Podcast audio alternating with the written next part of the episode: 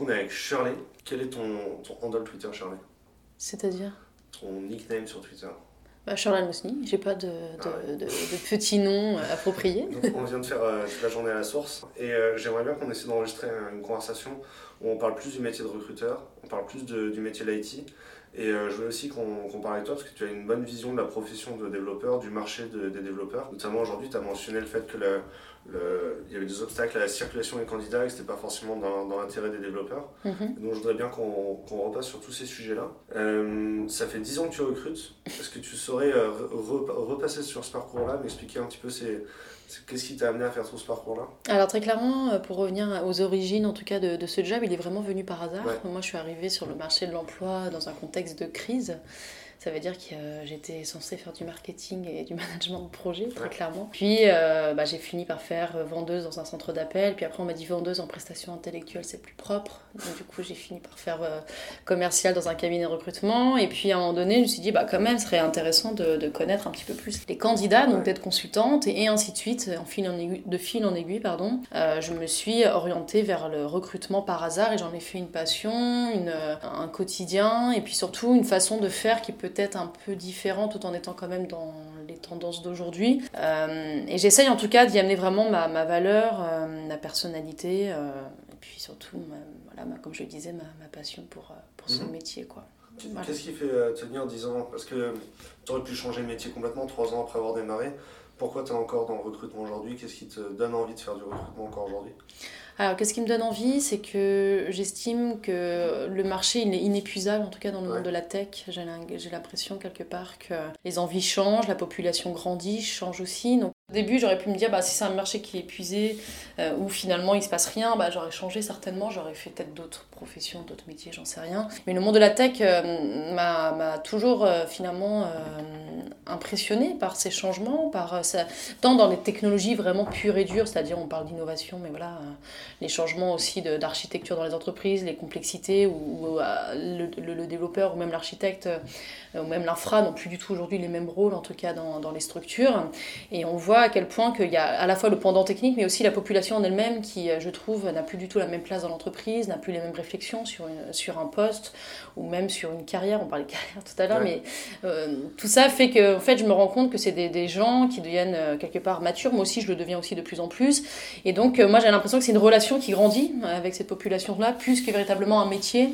euh, que, euh, qui est gravé dans le marbre, euh, photographié dans le temps et qui ne bouge pas en fait. Et c'est en ce sens que moi-même je me rends compte en fait avec du recul que quand je regarde dans le rétroviseur de, de mon passé, c'est passé 10 ans presque, mais sans véritablement compter les, ans, les années. Pardon. pardon. Et c'est ça qui est intéressant, c'est comme une relation euh, quelque part de couple, c'est chelou de dire ça, mais c'est vrai. Moi avec mon mari, bah voilà, à un moment donné on fait les calculs, on a, dit, on a 11 ans derrière nous, on s'en on rend pas compte. Et c'est ça en fait quand on aime les, les, personnes qu'on rencontre, quand on apprécie les échanges, quand il se passe euh, des moves de carrière, euh, des, des réflexions sur plein de sujets, où on a envie de faire bouger les lignes sur plein de trucs, on va pas vraiment le, le temps passer, si tu veux. Donc c'est plus un constat que je fais aujourd'hui, voilà, 10 ans, c'est vrai que j'ai calculé les années, c'est à peu près ça. C'est pas bon pour la Ouais, y a... Et puis ouais, c'est un- ouais, ça, c'est une- vraiment une curiosité, c'est euh, même à tel point que j'ai alors, j'ai toujours pas fait franchi pas, mais c'est vrai que je me suis posé même la question d'apprendre à coder, vraiment, de me mettre à, à- à coder. Alors je l'ai- je l'ai pas encore fait, je sais pas si j'aurai le temps de le faire, je parlais justement d'hyperactivité tout à l'heure, et je pense que je vais pas non plus en, en remettre trop dans, Ouais. dans, dans mon, dans mon écosystème aujourd'hui de, de travail, mais c'est vrai que c'est un sujet clairement qui un jour, si j'ai voilà, si j'ai un nouveau congé maître, j'ai eu le temps d'écrire un livre, peut-être que voilà, demain j'aurai le temps de, de, de me mettre vraiment en une fois pour toutes au code. Et voilà, je recherche avec grand plaisir. Euh, euh, Ouais, mais même un mentor, quoi, quelqu'un Ouais. qui me donne envie, qui m'explique, euh, qui me fasse de la pédagogie, qui me dise bah voilà pourquoi moi aussi j'ai voulu faire codeur, etc. Ça c'est un Tu truc. pourrais pas euh, faire recruteur dans une autre industrie. Bah, pour le moment, je me sens bien là, quoi. Ouais. C'est-à-dire que j'envisage pas. euh, je me sens bien là, je me sens euh, écoutée, hein, c'est tout bête, mais un recruteur aujourd'hui écouté dans la tech, c'est rare. Autant garder cette rareté quelque part. Ouais, la preuve. une euh, société, une, une communauté, toi tu as cette posture d'un élément indispensable. euh, auquel on y pense, quoi. Quand il s'agit à un moment donné de bouger, quand il s'agit de me recommander par, rapport à un client qui recherche des profils, etc. c'est intéressant qu'on pense à moi. C'est-à-dire que quelque part, j'ai réussi le pari d'être visible et d'être. Et d'avoir de la valeur surtout en fait. C'est surtout ça on parle de, dans le recrutement je trouve qu'il est difficile aujourd'hui de défendre une valeur de, ce métier. Euh, pour plusieurs raisons c'est qu'on n'y voit pas forcément l'intérêt de ces gens quand ils se font des envois robotisés. On voit pas l'intérêt de ces gens quand il s'agit à un moment donné de parler de bonheur au travail justement. Est-ce que c'est vraiment le recruteur qui va discuter de tout ça avec ces gens? On n'y voit pas toujours l'intérêt euh, de ces personnes quand il s'agit bah, d'être coaché sur euh, la carrière. Et en fait j'ai, moi je suis persuadée qu'il a une valeur et j'essaie en tout cas de lui donner cette valeur là et c'est en ce sens que bah, j'adore ce job, quoi, parce que j'ai mis un peu ma, ma touche personnelle. C'est ce qui, ce qui rend les recruteurs indépendants indispensables. C'est-à-dire qu'un recruteur dans, un, dans, une entreprise, quand tu es un candidat, tu vas le voir, mais il va forcément toujours te conseiller l'entreprise à la fin. Un recruteur indépendant, il s'intéresse vraiment à ton J'ai du mal à, à, vraiment tacler euh, comme ça les confrères, ou non pas que ça soit euh, du tac ou quoi, mais. C'est plus, euh, plus la perception. C'est la liberté, encore une fois, on en vient justement sur ce. Sujet, hein. Moi, je pense que c'est plus une question de liberté. C'est-à-dire que, par exemple, un recruteur, moi, pour avoir été en interne dans le monde de l'ESN, bah, c'est difficile de dire à un moment donné, mais là, la piste que tu as en face, elle est clairement plus intéressante pour toi que ce sur quoi tu postules chez nous. Bah, T'imagines, ça veut dire, dire que tu, en fait, tu, tu, tu cours contre ta boîte ou j'en sais rien, tu, tu te bats. c'est en fait, c'est même une posture un peu schizophrène. Mais des fois, nombre de fois où je me le suis dit, je me dit, des fois, non, en fait, vraiment, euh, c'est pas ce job pour toi, quoi. Et, c'est avoir la franchise, la liberté euh, de s'affranchir quelque part du discours de l'entreprise, de et de dire à un moment donné, mais en fait, euh, je vais me positionner comme ton pote ou ta pote, j'en sais rien, ou même comme quelqu'un qui va te coacher et qui va te dire, vraiment, cette piste-là, ouais, va plutôt vers là, je te la conseille, elle a plus de sens. Quoi. Ah, et indépendamment, c'est quand tu es indépendant, je trouve que c'est ça que tu peux te permettre plus facilement et sans être dans une sorte de culpabilité aussi vis-à-vis de ton employeur qui est de finalement de dire bah va voir ailleurs c'est beaucoup mieux pour toi quoi. Quand tu es un recruteur en interne et que tu vois un, un candidat qui ferait mieux de prendre un autre poste bah, c'est complètement ok de lui dire de prendre l'autre poste et de se dire que ah si tu le fais, il reviendra peut-être dans 10 ans. Il faut voir les choses sur 10-15 ans plutôt que sur une immédiateté. Tu, tu reproches souvent le, le, fait que les recruteurs internes aient des primes qui les incentivent à, mm. recruter. Tu t'es senti enfermé par les primes à un moment? Bah, Je trouve que les primes sont surtout ridicules en fait. C'est-à-dire qu'on parle toujours de valorisation de ce métier, de toujours euh, euh, dire voilà, le recruteur il a de la valeur, il a de la valeur. Bah, déjà, commençons par bien le payer. Quoi. Je veux dire, dans le monde de la tech, j'ai envie de dire que c'est les mêmes histoires. On, ils sont importants, c'est des super-héros dans tous les sens, à tous les étages. On entend des superlatifs euh, presque un petit peu trop des fois euh, ridicule, hein, vraiment. Mais à côté de ça, dans la réalité, eh ben, vas-y, montre-le en fait que c'est un super-héros. Un super-héros, il te, il, te, il te fait euh, soulever des buildings, j'en sais rien. À un moment donné, va bah, payer pour ça aussi. quoi. Et là, c'est pareil, j'ai envie de dire, c'est dans le monde du recrutement, on a trop visé sur les primes comme étant presque l'élément qui fait qu'à un moment donné, tu as une vie correcte non pas une vie waouh, hein, c'est une vie correcte. Tu peux à minima t'acheter euh, un appart, tu peux euh, même pas euh, te louer, hein, te le, quoi, t'héberger, etc. Et en fait, tu te rends compte que des fois, les primes, à, à l'époque, alors peut-être qu'aujourd'hui, maintenant, ça a quand même pas mal changé, c'est là où je trouve que c'est intéressant aussi dans la valorisation du job, c'est qu'à l'époque, typiquement, tu avais une personne à 27-30 et tout, finalement, le salaire correct se faisait sur des primes. Donc il crevait la... il avait soif, il, il avait la dalle, en fait, il faisait n'importe quoi, le recruteur. Aujourd'hui, je pense qu'on n'a pas complètement changé le modèle, malheureusement. Il y en a qui, sont, qui en sont sortis et qui ont à un moment donné mis des salaires fixes de, de, base valorisants. Pour dire à un moment donné, de base, on part du principe que tu as une valeur. C'est pas parce que as, tu crèves la dalle que tu as une valeur. Quoi. et c'est ça en fait que je trouve qui est ridicule dans les primes, c'est que vraiment quand tu calcules euh, ces 500 euros par exemple sur un, recrutement euh, en deux temps, euh, dès la, promesse d'embauche et puis après c'est à la fin de la période d'essai, qui est lissé donc voilà, des fois sur 4-6 mois, bref, tu enlèves les impôts quoi. En fait, vraiment ça fait même pas une paire de chaussures quoi. Et les gens ils se tuent. Euh, je caricature encore une fois, désolé, mais c'est le cas. Mais vraiment, ils vont dire c'est mon candidat. Euh, ils vont venir à 8h le matin, à minuit le soir pour enregistrer s'ils ont accès à l'ATS au sein de l'entreprise. Ils vont euh, ouais, se rendre complètement dingues pour 500 euros, presque rendez-vous dingue pour comme on peut faire les traders dans le monde de la banque, pour un petit peu plus quand même. quoi. Faites-vous du mal, faites-vous des crises cardiaques quand même pour des vraies primes. Ou sinon, ne faites pas ce, voilà, demandez plus en fixe et exigez cela en fait. Et c'est là où je trouve que la valorisation commence mine de rien par le salaire, ça on prend conscience que bah, ça a une valeur dans, dans une organisation. Et je vous remarquerai que quand une direction a estimé qu'un poste ou un métier a une valeur d'organisation, il sait le bien le payer. Et aujourd'hui, un sourceur, un recruteur, bah, ça commence, mais c'est pas non plus forcément idéal. Quoi. Donc ça commence, mine de rien, par ça, c'est un signal fort et, et, concret, quoi. Je veux dire, si on peut le garder. Tu, bah... as parlé de c'est mon candidat, de je me suis approprié le candidat.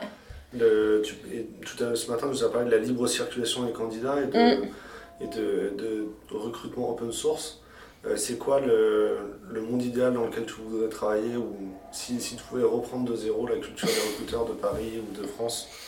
Bah déjà c'est de comment dire euh, c'est, le, monde, le marché il est tel qu'aujourd'hui que peut-être que je parle je vais partir certainement dans tous les sens si je donne ces informations là mais personne n'appartient à personne. C'est ni mon candidat moi en tant que recruteuse indépendante c'est ni le candidat de l'entreprise c'est ni le candidat de mon client c'est une personne qui à un moment donné a décidé de faire un move quoi. Je veux dire aujourd'hui on n'associe jamais un propriétaire à euh, appart ou un immeuble, quoi. On n'associe jamais un, un, conducteur à sa voiture, quoi. Je sais pas si c'est peut-être stupide ce que je vais vous dire, mais du coup, pourquoi on associerait un candidat... Euh, voilà, il a un libre arbitre.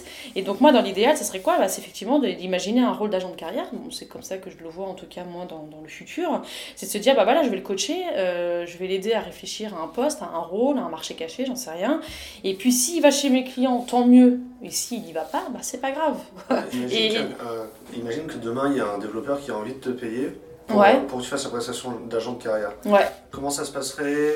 Bah moi du coup je le ferai payer un, bah, un coaching, bah, du moins le coaching de base je le, fais gratuit, puis après c'est le mandat d'opportunité, de sourcing d'opportunité. Donc là c'est vraiment une recherche dans le dur, ça je le fais payer. Puis ensuite une fois qu'on a les opportunités, 5 euh, à 2 à 5 opportunités, bah, il y aura vraiment une sorte de simulation d'entretien, coaching d'entretien pour aller vers telle opportunité plutôt qu'une autre. Et là, donc là je fais un paiement à l'heure. Et si effectivement dans les opportunités qu'il a décidé, il y a mon client, avec qui aujourd'hui je source des candidats, clairement, euh, auprès de candidats, je vais faire moins impacter le, montant, vu que je suis déjà payé par ailleurs. Mais si par exemple c'est clairement un marché où là, c'est pas mon client, bah, du coup, oui, je fais payer euh, un, petit peu plus cher. Il vient de voir et dit j'ai un budget de 3000 euros, je veux changer de poste, t'es ok? Bah ouais, clairement, il y a... ouais, quoi, moi ce serait, j'ai pas, j'imaginais effectivement un forfait déjà, pas prendre euh, sur le, le TJM, après peut-être qu'à l'avenir, euh, pour le moment je fais que du CDI et des freelances, euh, quoi, freelance, euh, changement de mission pour un freelance, j'ai pas imaginé prendre sur le TJM plus que ça, parce que ça me rappelle trop justement le modèle ESN et j'ai une, une, aversion un peu sur ça, mais bon, certainement qu'il y aura des réflexions, des pivots à faire sur le futur, en tout cas moi j'imagine effectivement pour moi un forfait, en mode, bah voilà, t'as un budget, comme tu paierais un budget de, de recherche d'appart ou de, ou je sais pas même de, de compte ou quoi. Et puis bah, du coup, sur ça, et expressément, on va se faire la recherche en tout cas d'opportunités. Voilà, après, dans, dans le collectif qu'on veut mener, parce que voilà, je suis pas trop non plus la seule à, réfléchir de plus en plus à un format d'agent de carrière, certainement qu'on va élargir le scope, c'est-à-dire que j'ai d'autres personnes autour de moi qui, elles, font de la prestation, de la pré-embauche, etc.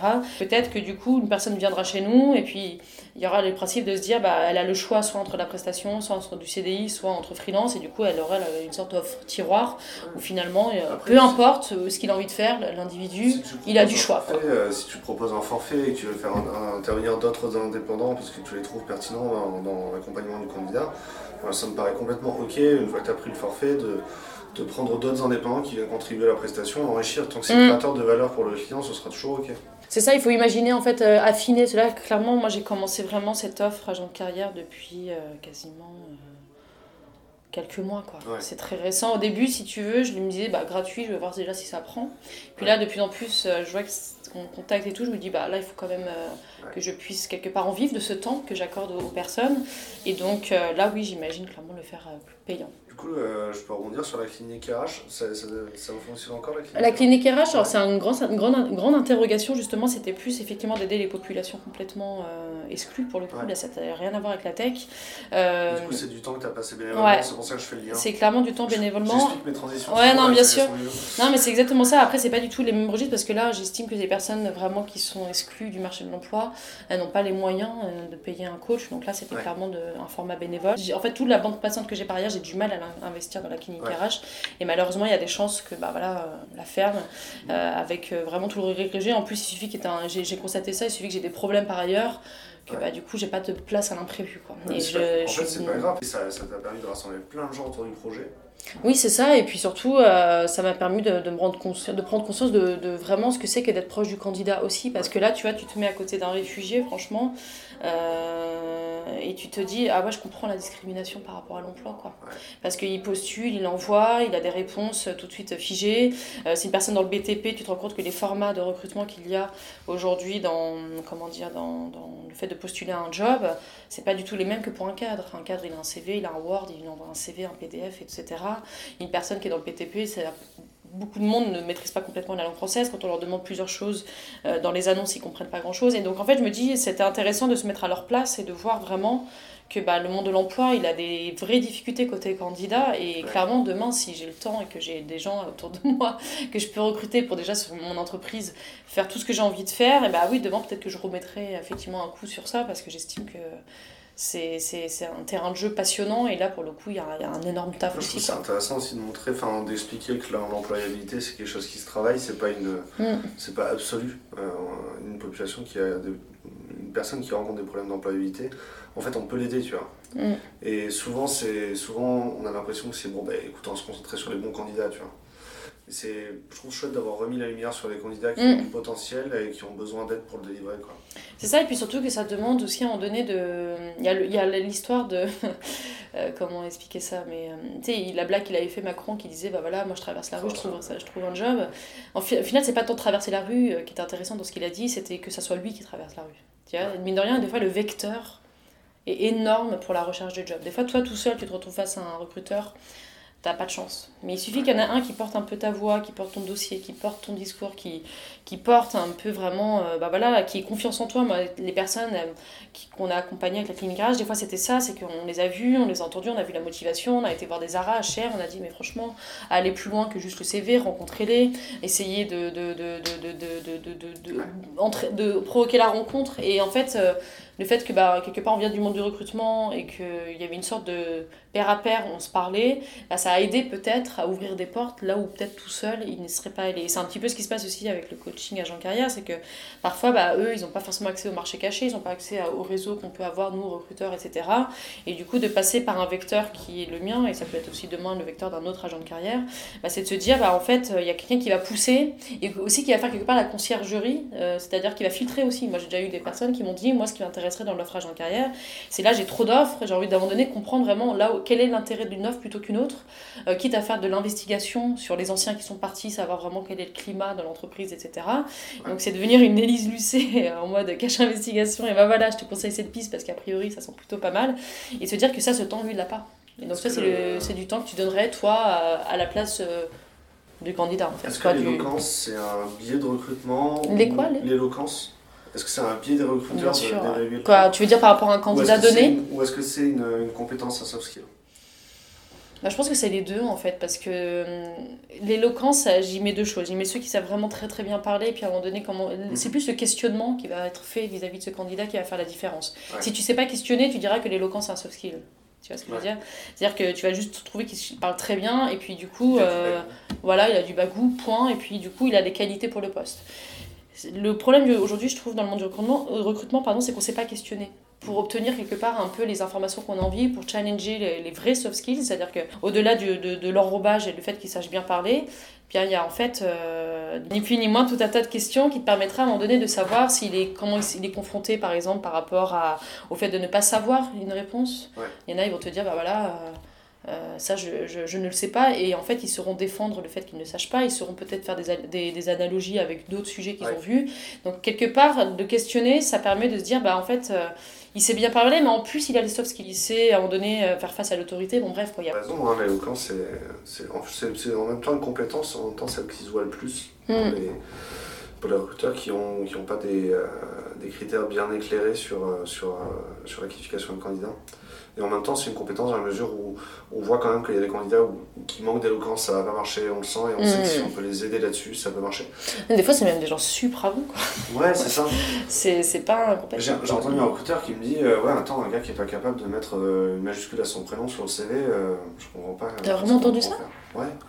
Alors qu'en vrai, les gens qui mettent pas de majuscule sur le prénom de leur CV, ben souvent c'est parce qu'ils n'ont pas appris ah, Moi je trouve ça assez étonnant de voir le monde du recrutement qui a toujours quelque part euh, juger euh, finalement la tech avant comme étant justement euh, le bas d'échelle, qui a toujours considéré que c'était des petites mains qui étaient derrière leur ordi à faire deux, trois petites applis. Et puis, puis aujourd'hui, ils ont un rôle totalement différent. Et en fait, on leur demande, mine de rien, beaucoup de, par rapport à de, de là où ils viennent en fait. Ouais. Et en fait, ils s'imaginent, les recruteurs, que bah, naturellement, ils ont développé ces, ces soft skills, naturellement, ils sont devenus comme ça, mais en fait, on les a immergés dans le monde de l'entreprise, on n'a pas favorisé ça, disons-le franchement, au tout début. Quoi. Je dis au tout début, je ne sais même pas de quel point de départ on parle, mais franchement, avant, on leur demandait pas d'interagir comme aujourd'hui avec le monde, euh, avec les autres personnes, avec le métier, avec le business, avec euh, euh, les, les partenaires, gérer des budgets, euh, être dans du coaching, dans du mentoring, dans de la formation. Quoi. Euh, on leur a jamais dit ça avant. Et puis un beau jour, bah, on, finalement, on dit Ah bah tiens, tu peux faire ça, tu peux faire ça, tu peux faire ci. Et puis au final, ils se rendent compte que bah, les gens, les recruteurs, ils disent Bah il a pas les soft skills, mais est-ce qu'on leur, a- on leur a donné finalement le terrain de jeu avant pour que ça se développe? Est-ce qu'on leur a donné même des formations aussi sur ça? Moi j'ai vu par exemple des ESN qui ont fait des cours de théâtre pour à un moment donné révéler les gens, pour euh, révéler, euh, bah, les- justement donner des cours de, de- de prise de parole en public, pour pouvoir mieux se vendre en ESN, parce qu'ils ont compris quelque part que bah, c'est pas une euh, qualité, euh, pas naturelle, parce qu'on peut l'avoir quelque part cette qualité, mais elle a pas- il n'y a pas eu le terrain de jeu, l'espace pour qu'elle se, elle prenne vie en fait. Ouais. Et en fait c'est ça, c'est que c'est des personnes des fois qui bah, de base ils n'ont pas cette, cette qualité, mais ou alors elle a été jusque maintenant enfouie, et après on de jour au lendemain on demande à ces gens bah, d'être... euh, ultra euh, communicant, euh, être agile, être euh, contexte euh, où ils communiquent énormément alors qu'avant euh, Ouais, ce qu'on leur demandait quoi. On même des recruteurs quoi. Des recruteurs, des fois ils n'arrivent pas à recruter, ils font appel au tech et on lui demande Ouais. d'être aussi bon communicant que lui. Alors que toi t'as toujours vécu dans ça, école de commerce, machin bidule, et puis eux bah pas forcément quoi. Avant et encore aujourd'hui dans certaines boîtes, les, les, les techs, les développeurs, ils sont des centres de coûts. Mhm. On les a internalisés pour réduire les coûts, on les met dans des bâtiments qui sont moins chers par rapport aux bureaux très classieux. Mhm. Euh, et- mais aujourd'hui, il y a aussi des boîtes qui se rendent compte que les développeurs, c'était eux les acteurs de la transformation numérique de la boîte, que c'est eux qui créent la, la valeur, c'est eux qui avaient compris la digitalisation, et qu'on n'avait pas besoin de prendre des consultants externes pour le faire ça, on avait les compétences Mhm. internes.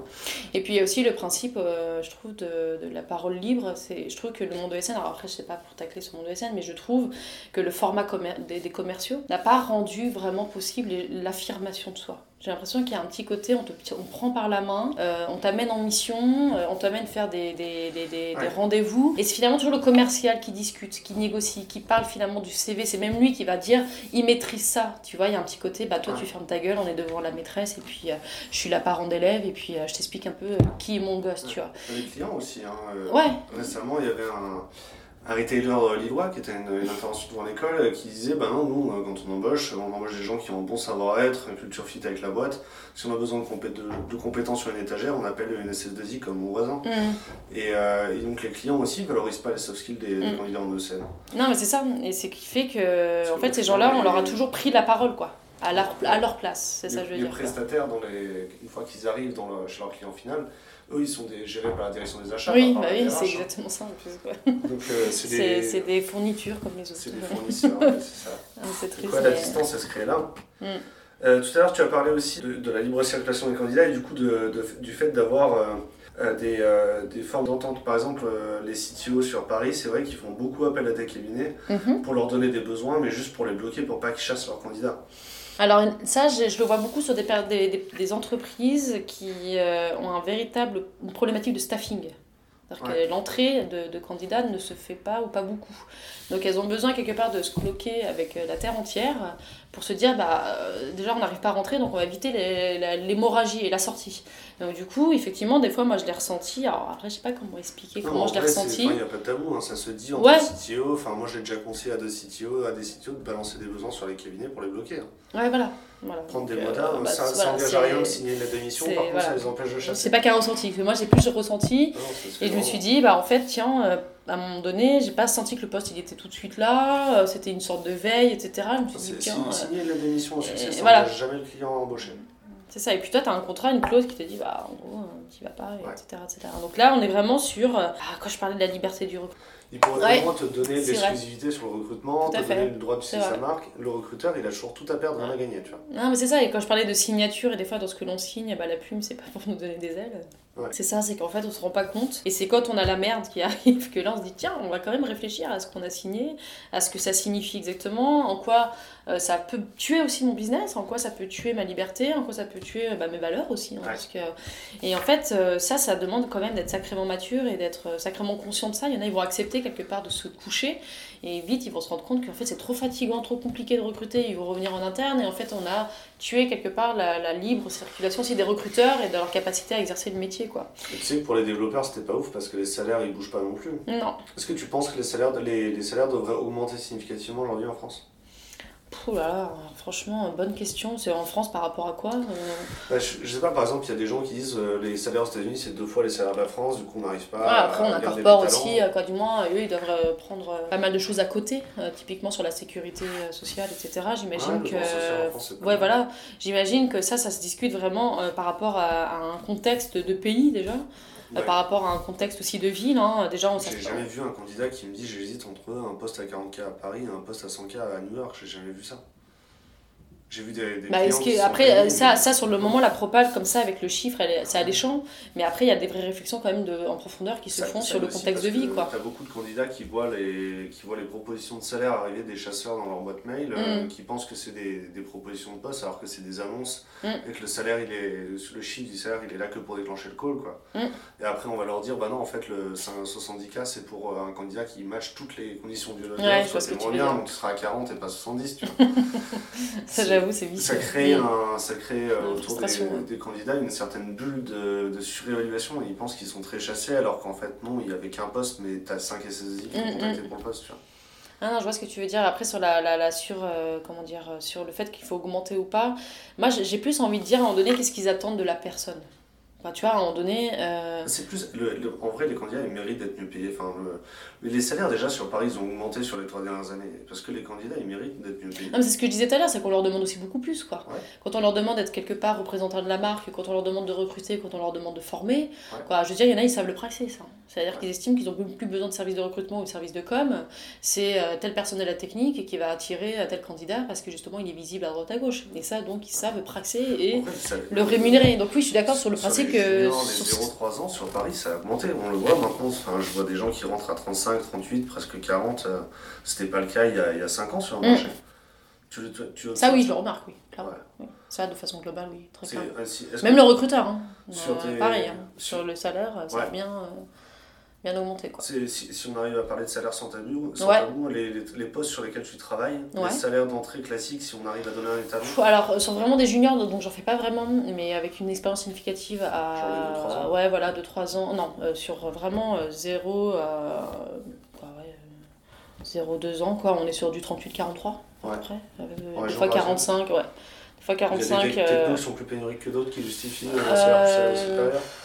Back-end, quoi. Je dirais plus techno, c'est des écosystèmes. Euh, Back-end, euh, ça, quoi, ça, ça recrute plutôt bien. Après, il y a de, tous ceux qui étaient entre guillemets sur une stack qui aujourd'hui marche un peu moins comme Angular, alors qu'aujourd'hui on fait du React, mais bon, ça. Euh, c'est plus, ouais, voilà, si la personne, euh, d'une part, elle a des bons fondamentaux, euh, Ouais. si on voit le bon niveau, si elle a, ça mouline bien, des fois, bah, peu importe finalement la stack qu'elle a fait avant, ça peut se faire assez facilement la, la, la transition technique. Donc, vraiment des juniors 38-43, après 3-5 ans, j'avais les chiffres en tête, mais je sais qu'on est à peu près sur du 40, euh, 45-55 tu vois, voire même 60. Puis après, quand on est aux alentours de, de 8 ans euh, d'expérience, on est clairement sur du 65. euh, et puis après, à plus de 10 ans, on est entre 70 et 80. Et après, sur les data et, et tout ce qui est cloud, clairement, tu rajoutes un, un petit 5 euh, KE. Ouais.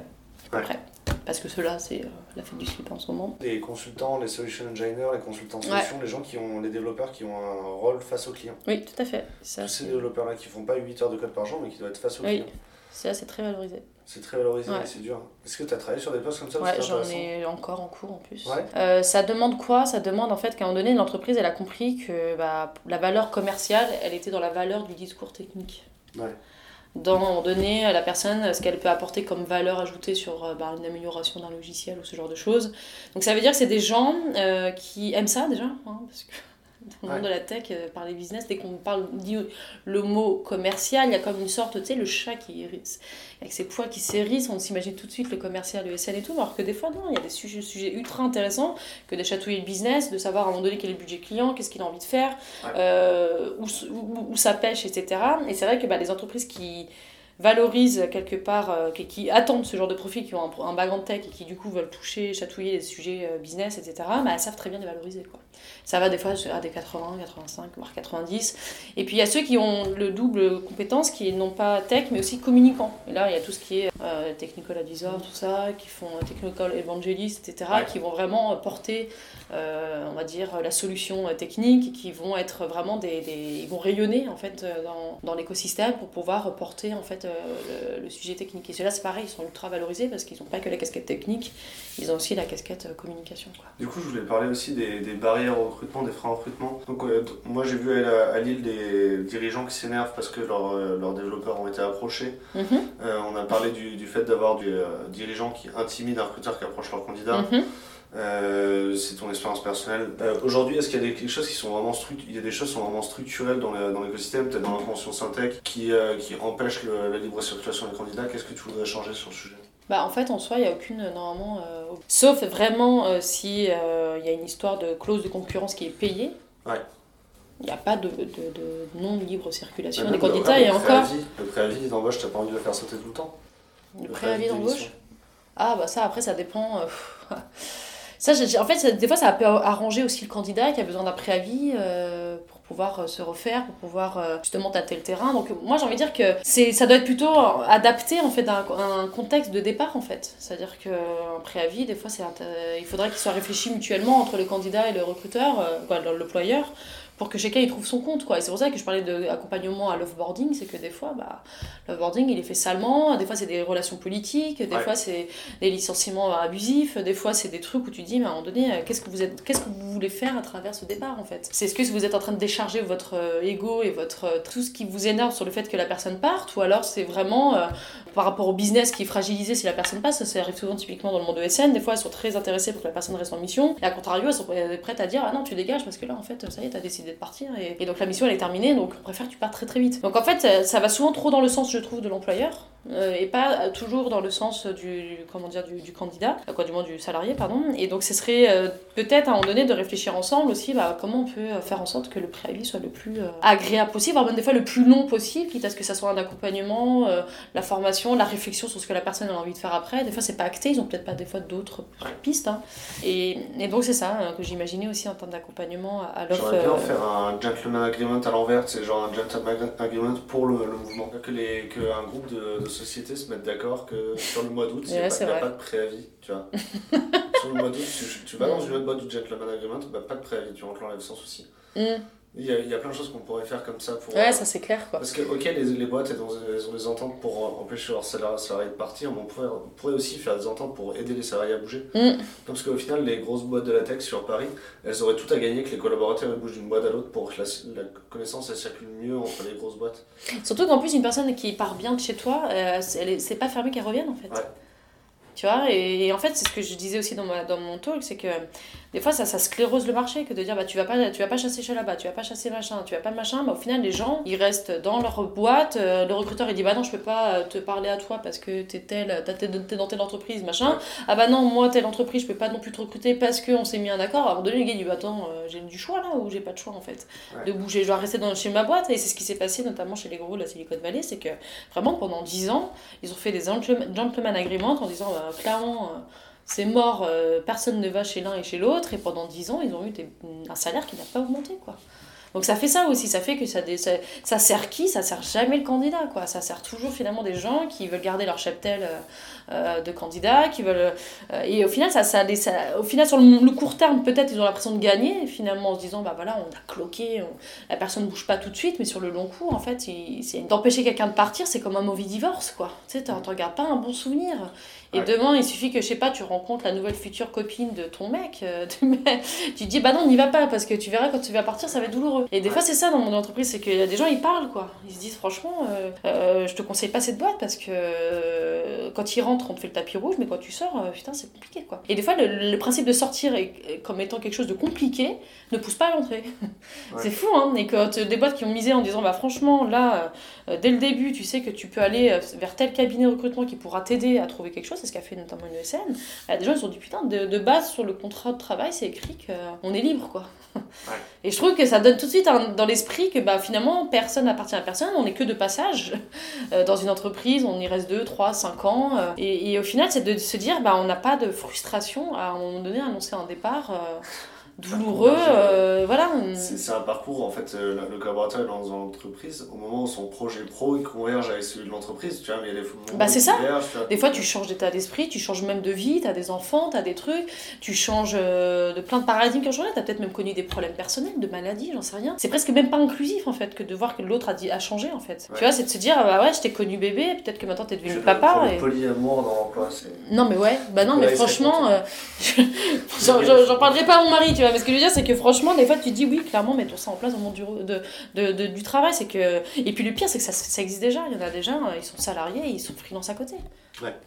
C'est qu'ils ont bien compris qu'à un moment donné, ça ne les satisfait pas euh, complètement le poste. Ils ont envie de faire des trucs, ils ont des passions. Quoi. Tout le monde est dans une hyperactivité aujourd'hui professionnelle qui est assez flagrante, moi la première.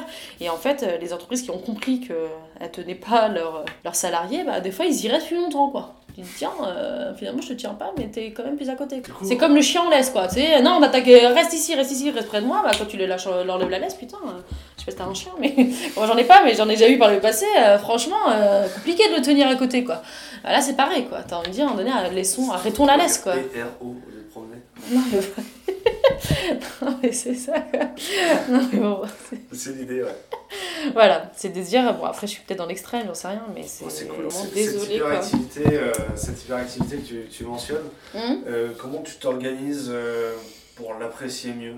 Tu sources le soir du coup Ouais, ça m'arrive, ouais, clairement. C'est un bon. Tu fais tu Alors non, c'est réparti en jours. Ouais. j'ai réparti en, jours euh, dans ma semaine, en fait, les rencontres clients, euh, les calls candidats. J'essaie de vraiment tous les mettre euh, au même, dans la même journée. les calls, les rencontres. Et puis le sourcing, quoi. Je me donne un jour et demi de sourcing. Et puis après, il y a le sport, quand j'essaie de le faire. les vidéos dans les transports, bref. Non, voilà, j'essaie quand même de, de, de, de, vraiment. En fait, des fois, il y a des choses où on me dit, mais comment tu fais? Alors, c'est pas prétentieux du tout ce que je vais dire, mais des fois, c'est vrai que je fais des choses très vite. une annonce, par exemple, pour un client, bah, je peux la faire vraiment vite. Tu fais au moment, un article, euh, bah, des fois je le fais ouais, en une soirée. Euh, des... voilà, c'est des fois quand je, suis, quand je suis à fond et que j'ai envie de faire un truc, bah, ça, ça, c'est pareil, mes, mes vidéos je les improvise complètement et puis euh, c'est sorti quoi. C'est du lâcher prise, hein. Est-ce que c'est du lâcher prise? Ouais, quoi, quelque part, c'est ça. Bah, je suis en total roue libre, hein, c'est ni plus ni moins ça, et c'est franchement trop agréable, quoi. Bah tu te dis, bah voilà, au moins c'est vraiment toi, t'es aligné avec toi-même, les gens apprécient tant mieux, les gens apprécient pas. Je pense qu'il y a des gens qui ont envie de lâcher prise. Bah ouais, non, mais c'est sûr que c'est, un, un parti pris. Après, ça, ça apporte pas que des avantages, parce que des fois on peut se dire, mais quel est le positionnement, euh, quelle est la logique euh. des fois, on me dit, mais c'est quoi l'intérêt de plein de choses? J'avais même fait une vidéo, des fois, il n'y a pas d'intérêt. quoi. C'est, euh, juste parce que bah, j'avais envie d'écrire un livre, juste parce que j'avais envie euh, de faire une chaîne YouTube, parce que j'ai envie de caricaturer des situations tellement caricaturables aussi, hein, très clairement. Euh, des fois, c'est juste, euh, ouais, des conneries, un karaoké du recrutement, quoi. Ça, c'est pareil. J'ai pas dit, tiens, idée du jour, stratégie, on va réunir une équipe en mode brainstorming. franchement, je me suis dit, à un moment donné, j'ai fait une chanson. Ça n'existe pas, ça doit exister. Bah ouais, non, mais voilà, tu vois, tu dis, tu fais une chanson, l'autre il fait une chanson, bah ok, on se rassemble, on chante ensemble, et puis ça fait un karaoké du recrutement, quoi. Ah. Là, c'est que des trucs comme ça, et c'est vrai que des fois on peut se dire, mais où elle va tu vois, on sait pas euh, c'est qui, euh, qu'est-ce qu'elle fait. Mais c'est aussi ça que j'aime bien, c'est que finalement je, je surprends peut-être un peu ou pas, j'en sais rien, mais je me dis au moins on sait pas où me trouver et puis euh, ça crée justement, comme tu dis, cette, ce lâcher prise qui suscite des, what the fuck, qui suscite des c'est ridicule, qui suscite des ah mais franchement c'est trop cool, j'aimerais bien être comme toi, pouvoir me lâcher et tout. je trouve ça cool, tu vois, tu dis au moins il se passe un truc quoi. Dans la tête des gens quoi. Ce, serait quoi euh, pour, euh, si on devait retenir qu'une chose, si les recruteurs qui nous écoutent ne devaient retenir qu'une chose de l'échange, qu'est-ce que tu voudrais que ce soit? Ah, dur. Hein. C'est, euh, franchement, vous avez le pouvoir d'eux, quoi. Vous avez le pouvoir d'eux? Pouvoir d'eux, faire trop de trucs, quoi. Franchement, c'est un, un, secteur qui a tellement de choses à changer, tellement de choses à améliorer, tellement de choses à, à créer. en fait, y a tellement, on part tellement, je trouve, d'un niveau global ou même d'un environnement, je trouve, qui n'a pas forcément trop changé, on peut faire trop de trucs, quoi. C'est éclatez-vous, quoi. Il y a des choses à faire. Les développeurs qui nous écoutent, c'est quoi ton. Bah, travaillons ensemble non, mais franchement, en vrai, ouais, parce que j'estime que le domaine driven recruitment, c'est comme ça que je, je, parle des fois dans le recrutement craftsmanship. Bon, bref, c'est de se dire, bah en fait, oui, c'est par domaine, quoi. Ça se passera de plus en plus, plus on connaîtra sa communauté, plus on connaîtra, euh, bah en fait, le contexte dans lequel on évolue, bah plus il y aura des fusions qui se feront, et, et voilà, et peut-être que demain, ça sera des équipes de recrutement, il y aura du CTO, du tech, euh, du RH. Euh, du, du sourceur, ça sera pas juste une équipe de recrutement toute seule dans son coin. Et certainement que ouais, il y aura des fusions à faire. Là, typiquement dans mon offre euh, agent de carrière, j'imagine euh, une partie mentoring technique où les gens des fois ils savent pas comment grandir sur une techno, un écosystème ou comment s'évaluer par rapport à un changement de poste ou à et je me dis, ouais, il y a des choses à faire sur ça aussi. C'est de, moi, je peux évaluer peut-être sur les aspects plus psychologiques, je sais pas si on peut dire ça comme ça, même si j'ai pas de formation psychologique, mais plus sur les aspects, on va dire, humains. voilà, je sais pas trouvé d'autres mots, bref. Et puis sur les aspects techniques, ouais, clairement, là, le monde de la tech, il peut intervenir. Toute la formation qu'on utilise en, en externe, c'est-à-dire avant, euh, pour retourner à l'emploi, on pourrait la faire après l'embauche, en fait. Moi, c'est ça qui me rend fou par exemple, là, tu te dis, voilà, un développeur qui veut euh, changer mm. de carrière, on peut lui aider un mentoring, Changer de poste en interne, ouais. Ça, je l'ai entendu dans les... quand j'avais fait des customer interviews sur le carrière. Après l'avoir embauché. Ouais, non, c'est ça. Après l'avoir embauché. Il m'avait dit, il dit exactement ce que tu viens de me dire. C'est-à-dire, il m'a dit, voilà, euh, moi, ce que j'aimerais vraiment, c'est pas forcément partir de mon, entreprise, mais c'est vraiment de savoir comment je peux grandir dans cette entreprise, quel rôle je peux avoir, quel, euh, comment je peux interagir avec mon boss quand il y a des moments qui vont pas bien, etc. Tu as 10 ans d'expérience, tu continues d'apprendre des choses, mm, mm. et tu cherches une entreprise où tu peux apprendre des choses. Ouais, non, c'est ça. C'est que ça peut vraiment être assez, euh, assez large, même en termes de mentoring, très, très clairement. Il n'y a pas de. Encore une fois, que je dis, il n'y a pas de limite. Pas laisser les gens sortir, aller aux conférences déjà. Bah ouais, et puis, puis surtout, à un moment donné, je trouve que c'est ce que je disais un peu aussi dans le talk de ce matin, c'est qu'il y a un peu ce côté appropriation de la compétence. On, te forme pour tel besoin client. On va te dire, sur ton CV, tu as telle compétence parce que par rapport à notre positionnement, c'est ça. En fait, on a fini par euh, inhumaniser, dans le sens pas. Euh, cruel du terme, mais on a fini par inhumaniser les candidats et que ça devienne des, des, objets, des marchandises de l'entreprise. Or, des fois, tu as un gars ou une nana, euh, elle est peut-être euh, dans une ESN qui est spécialisée sur Java, elle va te dire, mais j'ai envie de me former sur ce cas-là. Et la, la boîte, elle va dire, bah, en fait, nos clients n'ont pas cette stack, pourquoi tu veux faire ça? Et ben, en fait, c'est ses envies. Donc, en fait, c'est revenir, euh, finalement, c'est laisser aux gens la possibilité de revenir vers leur désir, en fait. Intrinsèque, quoi. Tu te retrouves avec des gens qui changent de ESN pour changer de stack. Mmh. C'est ça. C'est ça. Et des fois, tu dis, bah, peut-être que d'être un peu ce genre de SaaS professionnel à côté, là, que j'aimerais bien monter, et d'être vraiment ce côté, bah, on colmate les brèches, où on essaye de, donner du mentoring, de la formation, euh, de, du coaching, où la parole est libérée, parce que c'est ça le but, hein, c'est qu'on est indépendant. Donc les gens, ils pourraient se confier sur plein de trucs, choses qu'ils ont peut-être parfois du mal à faire avec. Euh, leur employeur actuel pour des raisons que je peux comprendre aussi bah tu vas pas dire voilà ça justement les clients ils veulent toujours des gens avec de l'expérience Pourtant, personne n'embauche les juniors pour améliorer l'employabilité des, mm. des, gens. Il faut leur donner de, de, de, la formation, mais aussi de l'expérience. Comment on fait? Je veux dire, comment les autres filières le font? Il y a des filières qui utilisent des contrats d'insertion pour mm. donner de l'expérience à des gens qui sont en retour vers l'emploi on n'a pas ces, ces équipements-là sur notre site Ouais, non, c'est clair. C'est pour ça que je te dis, il y a trop de choses à faire, quoi. Et après, voilà, j'ai trop d'idées, trop de machins. À un moment donné, comme je te dis, il faut que je, voilà, je m'organise et que je filtre. Je priorise surtout, mais en gros, euh, franchement, si je pouvais tout faire, tout ce que j'ai envie de faire, euh, franchement, il me faudrait au moins une armée, quoi. Non, c'est cool. voilà. Mais, euh, mais si je peux hum, vraiment L'objectif de, de c'est vrai, on entend peut-être dans beaucoup de podcasts, dans beaucoup de confs, etc. Quoi. L'idée, c'est pas vraiment que les gens adhèrent forcément à ce que je pense, à ce que je suis. Et... Mais c'est de susciter à minimal le débat. Euh, je suis pas sachante, quoi. On m'a un peu. Plus ou moins chatouiller sur cette partie-là. Je sais pas ce que c'est pas du tout ce que je suis en train de dire dans tout ce que je fais. Il y a plein de choses où certainement que ça, ça à revoir. C'est pas forcément parfait. C'est pas forcément la connaissance précise du dico ou je ne sais quelle définition, etc. Moi, c'est pas ça en fait vraiment ce que je veux faire moi dans, dans ce monde-là. C'est c'est vraiment susciter un minima la réflexion, la discussion. Même si les personnes sont pas d'accord, bah, je trouve ça cool en fait. Et, même si les personnes me disent bah voilà ce que tu as envie de faire, ça a pas de sens, ça a pas d'intérêt, mais pourquoi? Et en fait, c'est ça qui m'intéresse, c'est de provoquer des discussions là où dans un monde où tout est tout lisse, où tout, euh, on s'enterre justement dans la com, les boîtes elles n'ont pas le droit de parler, les gens n'ont pas le droit de parler, euh, les gens n'ont pas le droit de faire ce qu'ils ont envie de faire vraiment au fond d'eux-mêmes, et ce qui fait qu'il n'y ben, a, pas, a plus de discussion en fait. Et moi, c'est ça que j'aime bien dans Twitter, ce que j'aime bien dans LinkedIn, ce que j'aime bien dans, dans, d'être dans des confs, c'est qu'à la fin, on me dise, bah tiens, ça m'a fait euh, réagir, quoi. Ça, m'a, ça va susciter quelque chose, quoi. Juste ça, moi, je trouve ça cool, tu vois. En, en, vrai, ça, ça, après, si on peut aller plus loin et créer vraiment des trucs et bah, ça, ça, a un impact, oui, là, c'est l'idéal. Quoi. clients, et ça m'arrive de rencontrer des recruteurs qui me disent Non, mais attends, nous, on n'a pas le droit de communiquer. Mon patron veut pas qu'on communique, mm. peut faire qu'on reste. Euh, non, mais c'est. Ouais, bah, ouais, c'est... Il y en a, ils ont perdu leur job comme ça. non, mais c'est vrai. Sur des conneries, bon, après, ça reste mon. Moi, j'ai même eu un candidat qui m'a dit euh, J'adore ça, ça, je suis de la veille. Je mais c'est quoi Du coup, euh, biais de recruteur de base, c'est de dire Mais en fait, je comprends pas, c'est pas actif quoi, sur ton LinkedIn, sur ton GitHub ou même sur euh, comment, euh, sur ton Twitter que voilà tout, tout ce que tu me dis là, tout ce que tu apprécies et tout, il fait pas, mon entreprise ne m'autorisait pas à parler des projets en interne, etc., à, à tout ce que je pouvais faire aussi à côté. Et je suis putain, mais c'est tellement con parce que du coup, un recruteur qui aura les billets de base, il va se dire, bah, en fait, c'est pas quelqu'un qui s'intéresse, passionné. nanana. Euh, Du coup, ça vaut le coup de rencontrer les candidats quand même. Bah ouais. C'est pas tout sur. sur- Bah c'est ça en fait. Et moi quand il m'a dit ça, j'ai fait tiens, je savais pas qu'on pouvait euh, refuser qu'une personne communique. euh.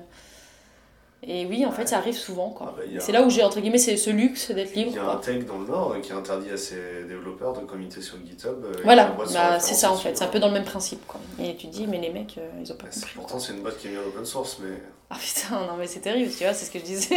Il n'y a pas que les logiciels qui est libre, c'est les individus, euh, plus que les logiciels, il doit être libre quoi. hein, et il quoi. le, patron a dit qu'il faut pas nourrir le big data de GitHub. Ah d'accord. Après il y a le côté parano, hein, après ça c'est. Bah ouais. Ah bah, à bientôt tout le monde. Merci.